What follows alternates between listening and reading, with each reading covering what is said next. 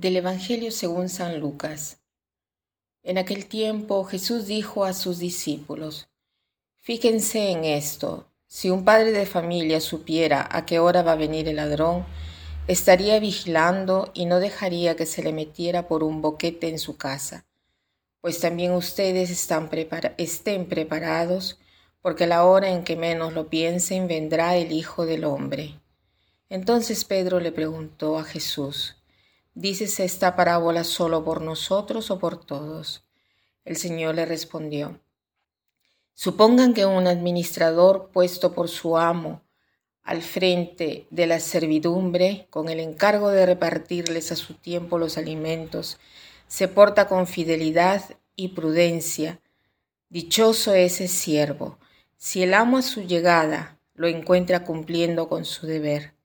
Yo les aseguro que lo pondrá al frente de todo lo que tiene.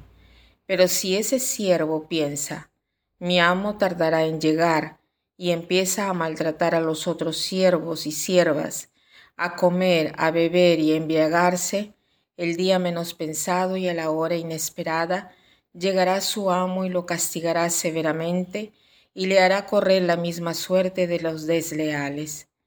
El siervo que conociendo la voluntad de su amo no haya preparado ni hecho lo que debía, recibirá muchos azotes, pero el que sin conocerla haya hecho algún digno de castigo, recibirá pocos. Al que mucho se le da, se le exigirá mucho, y al que mucho se le confía, se le exigirá mucho más. Quisiera hacer esta reflexión desde la última frase, al que mucho se le da, se le exigirá mucho, que mucho se le confía se le exigirá mucho más. Estas palabras son muy exigentes y dan incluso un poco de temor.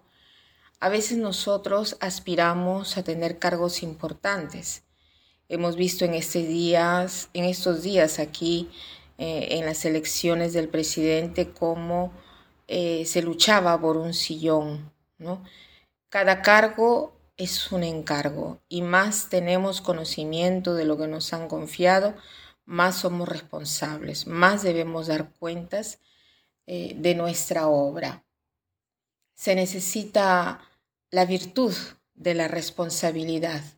Es la virtud que nos hace reconocer que nosotros debemos dar cuentas a alguien, debemos dar cuentas a Dios. Dios nos ha confiado el mundo, la creación, y esto es maravilloso. Y nosotros debemos cumplir su voluntad, porque es Dios que ha hecho el mundo con sus leyes, y estas leyes hacen funcionar bien el universo. Está en nosotros descubrirlos e indagar cómo está hecho el universo y tratar de colaborar con Dios en el plano de la creación. Pero ¿cómo? Tratando de mejorar al hombre, tratando de ser uno mismo. No todo eh, el progreso científico es un verdadero progreso, es un... Eh, todo lo hace el hombre, ¿no? El hombre. Por ejemplo, si nosotros necesitamos, por decir, un trasplante de hígado nuevo, es maravilloso porque hoy en día la ciencia nos da la posibilidad de tener un hígado nuevo de trasplantar un hígado de una persona a otra.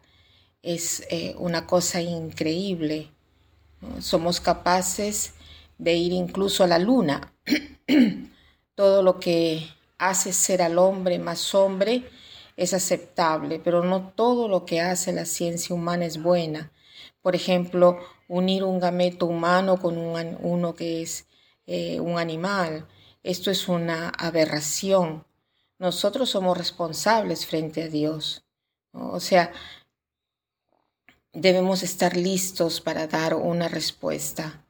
Está en nuestro comportamiento ser puntuales, ser precisos, competentes, llenos de dedicación. Hagámonos hoy la pregunta, ¿cuál es mi rol en la sociedad, en la familia, en el mundo, en la iglesia? ¿No?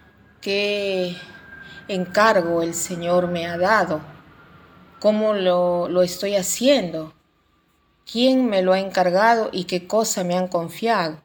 Confiar algo quiere decir dar, entregar a una persona para que proteja y haga desarrollar lo que ha sido dado. Entonces, si Dios me confía una tarea a través de otra persona, yo recibo la confianza del Señor. Yo puedo perder tantas veces la confianza en Dios, pero Dios jamás pierde la confianza en mí, porque me confía parte de la creación, me confía su colaboración al plano creador. Y esto es maravilloso, pero requiere de parte de nosotros de conciencia y conocimiento. Entonces tratemos hoy de preguntarnos, ¿cuál es mi tarea? ¿Cuál es mi rol? Y desarrollarlo con competencia, con dedicación, con amor. Porque al final de la vida seremos juzgados con amor. Pensemos en nuestras responsabilidades. Cuando Dios crea a Adán le dice una cosa muy importante, de cultivarlo y custodiarlo. El texto bíblico usa el término abad shamar, que indica el, el, empeño en el culto de Dios. O sea, prácticamente el autor, que es tan sabio, quiere decir que nuestro trabajo debe ser una oración, una oferta que agrade a Dios, ¿no? Entonces, hagamos de nuestro trabajo una oración. Y para terminar, quiero citar una frase que dice así. Lo que son ahora es el resultado de vuestras decisiones y de vuestras elecciones pasadas. Lo que serán mañana será el resultado de vuestras acciones de hoy. Que pasen un buen día.